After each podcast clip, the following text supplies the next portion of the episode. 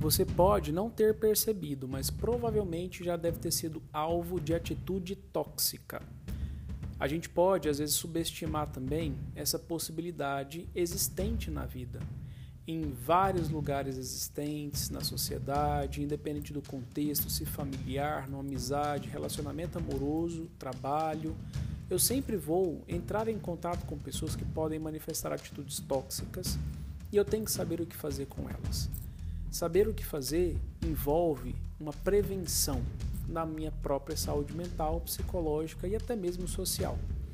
E nesses podcasts eu pretendo estimular reflexões para que você aprofunde um pouco mais o seu nível de autoconhecimento e consiga melhorar a sua qualidade de vida.